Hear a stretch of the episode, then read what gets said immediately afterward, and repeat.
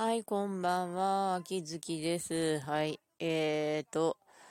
鈴に行ってきました。あの、石川県に住んでる私で、あの、住んでるとこはさらに能登の方なんですけど、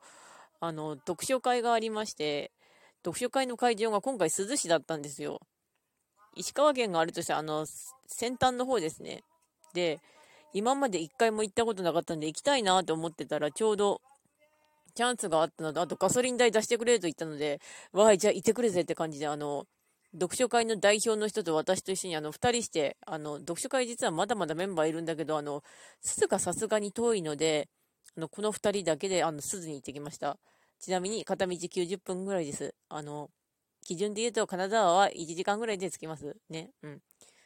あちこちで休みながらこううだうだっと見て、あの、鈴の図書館に着いたんですけど、まあ、図書館着く前に場所わかんねえってちょっと最後になったんですけど、鈴の図書館すごくピカピカででかくて、あと、隣に病院ありましたね。うん。で、お昼ご飯食べてないけどってなったけど、どこもお店がわからなかったので、とりあえず薬屋さんの、あの、松清で、あの、パン買って食べてましたけど、あの、松本清の他に、あとね、あの、あれ、あの、元気もあってね、あの、こんな石川の最先端の、あの、最先端のところで、元気がすごく頑張ってるんですけど、あの、また薬屋で戦ってんのかいってなったんですよね。あの、石川県割と、つか、あの、能登の方かなり田舎なんですけど、ほぼほぼ薬屋の戦いが始まってるんですよね。うん。で、鈴の図書館ね、あの、12億ぐらいかけて、うち3分の2ぐらいの予算を、あの、国が出してくれたとか、あの、過疎化を止めるために、あの、こう、みんなが集まってすげえる上にいろいろ調べられるすげえ図書館作ろうぜって感じになって作ったのが、その鈴の図書館だったんですけど、思ってたよりも明るいし、広いし、開放的だし、調べるのも楽しかったっていうか、あの、多分、書庫で頑張ればいろいろ調べられるんじゃないかってなるぐらいのあれだったんですよね。うん。で、ちょっと読みたかった本があったんで、ちょっと借りて読んでましたけど、まあ借りるっていうか図書館で読んでたんですけど、うん、大体資料にはなった。で、読書会は出たんですけど、あの、地元作家の加納作次郎さんが書いたあの、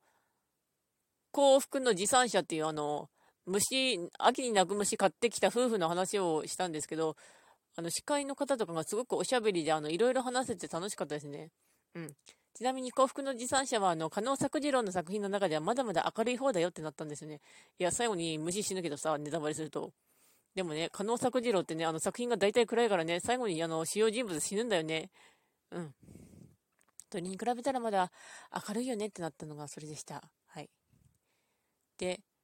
まあ、見終わってから朗読聞いて、そこから帰りにちょうど雨降ってきたんですけど、鈴に来たからちょっと行きたいとこあるんでって、あの、その読書会の代表の人を、が、あの、あの、いつでもいいよって言ったんで帰るのは、そしたら、あの、行きたかったニザミコーヒー店っていう、あの、最果てにてっていう映画があって、そこのモデルになったお店のカフェがあったんですが、そこ行ってきて、あの、ケーキとコーヒー食べてきましたね。うん。あの、やっぱ、あと、忘れてたんですけど、今3連休だったので、すごいお客さんが、観光客がわーわー来てましたね。うん。遅れてすいませんって言われて、あ、大丈夫です。食べますって食べて美味しかった。で、コーヒー飲んで美味しかった。そのまま行ってから、あの、見附島っていう、あの、鈴といえば、見附島っていう岩がでっかい岩があるんですよね。あと、恋人の観光スポットがあったんですけど、そこ行ってきて、写真だけ撮ってきて帰ってきました。うん。あの、雨降ってきて、わーって言って、わーって帰って、あと、帰り道がすっごい疲れましたね。あの、やっぱ運転疲れた。まあ、そんな感じだったんだけどね、あの、行けてよかったです。うん。はい。というわけで日記でした。はい。あのー、今転がってます。うん。わーい。あ、でもね、あの、鈴もう一回行きたいなと思いつつも、あの、冬になると冬タイヤになるのと、あと運転やっぱしむちゃくちゃ疲れるので、まあ、どっか機会があればと思いつつ、行けてよかったです。というわけで、ご視聴ありがとうございました。それではまた。